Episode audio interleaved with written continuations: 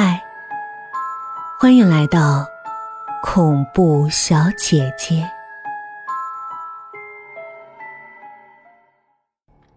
同居男友，一个人活在世上，身边总免不了许多亲朋好友、同学同事。有人才相处了几天，也有人相处了几十年。但是，你有没有想过，不管是几天的相处，还是几十年的相处，你对你身边的每一个人，到底了解多少呢？小慧和男朋友阿朗相识三个多月，感情很好。阿朗是个英俊潇洒的男人，而且温柔体贴。对一个人在外面打拼的小慧来说，这样的男人真是实在难得。由于感情的日渐升温，加上从现实节省的考虑，小慧决定和阿朗同居。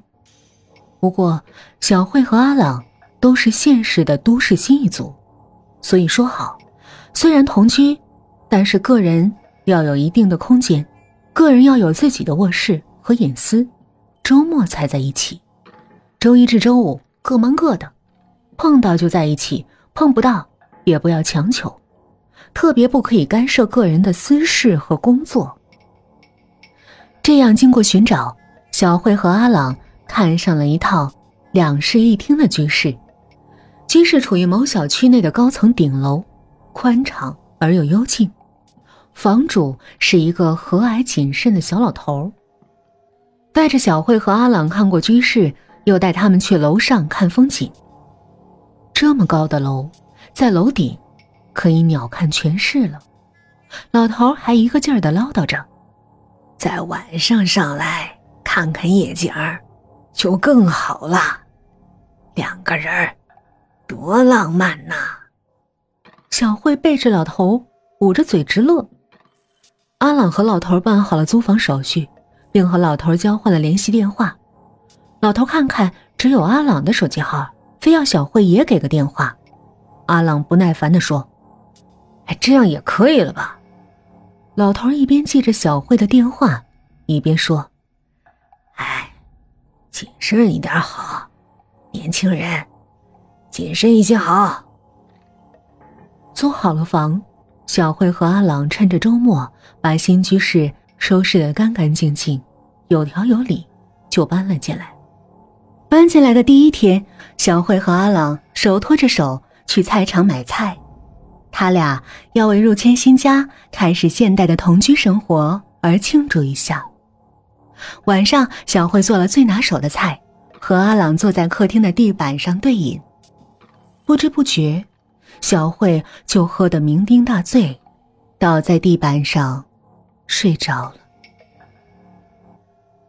半夜里，小慧被一阵风吹醒，他感觉有点冷，醉意仍未消的他爬起来，想睡到沙发上去，半闭着眼在黑暗里找沙发。小慧下意识的向沙发摸索着，忽然，小慧在沙发上摸到了一个毛茸茸的东西，小慧尖叫起来，沙发上有个黑影坐了起来。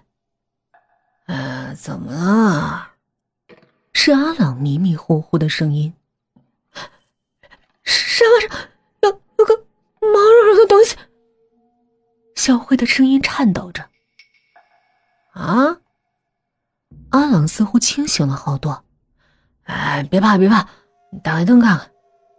他站起来，搂住发抖的小慧，向电灯开关摸索着。电灯打开了。可是小慧紧紧捂着双眼，不知为什么，阿朗笑起来。你你你笑什么？小慧听见阿朗笑，心里松了口气，也悄悄的松开双手，偷眼向沙发望去。沙发上躺着小慧新买的那只长毛熊，也正咧着现缝的大嘴，傻呵呵的乐呢。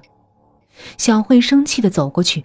一把抓住长毛熊，向房门口丢去。可是，在抓住长毛熊的那一瞬间，小慧的心咯噔了一下。那长毛熊的毛感，似乎和刚才她摸到的那个毛茸茸的东西不太一样。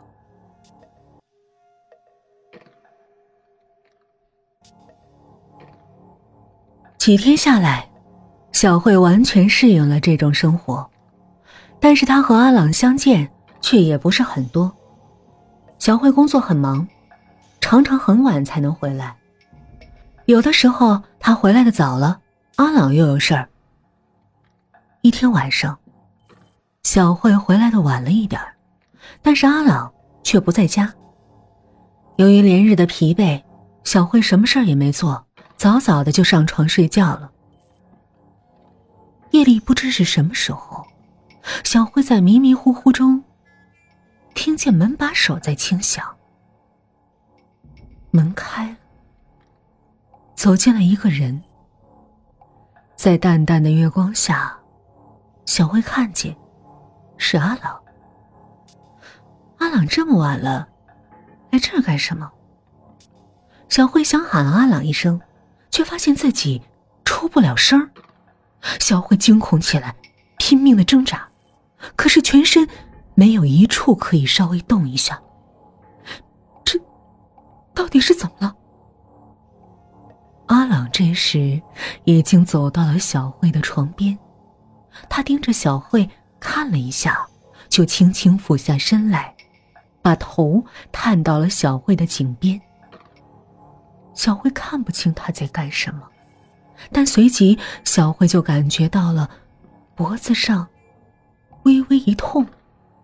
一种麻酥酥的感觉浮上心头，人好像也浮了起来，迷迷糊糊的，什么也不知道。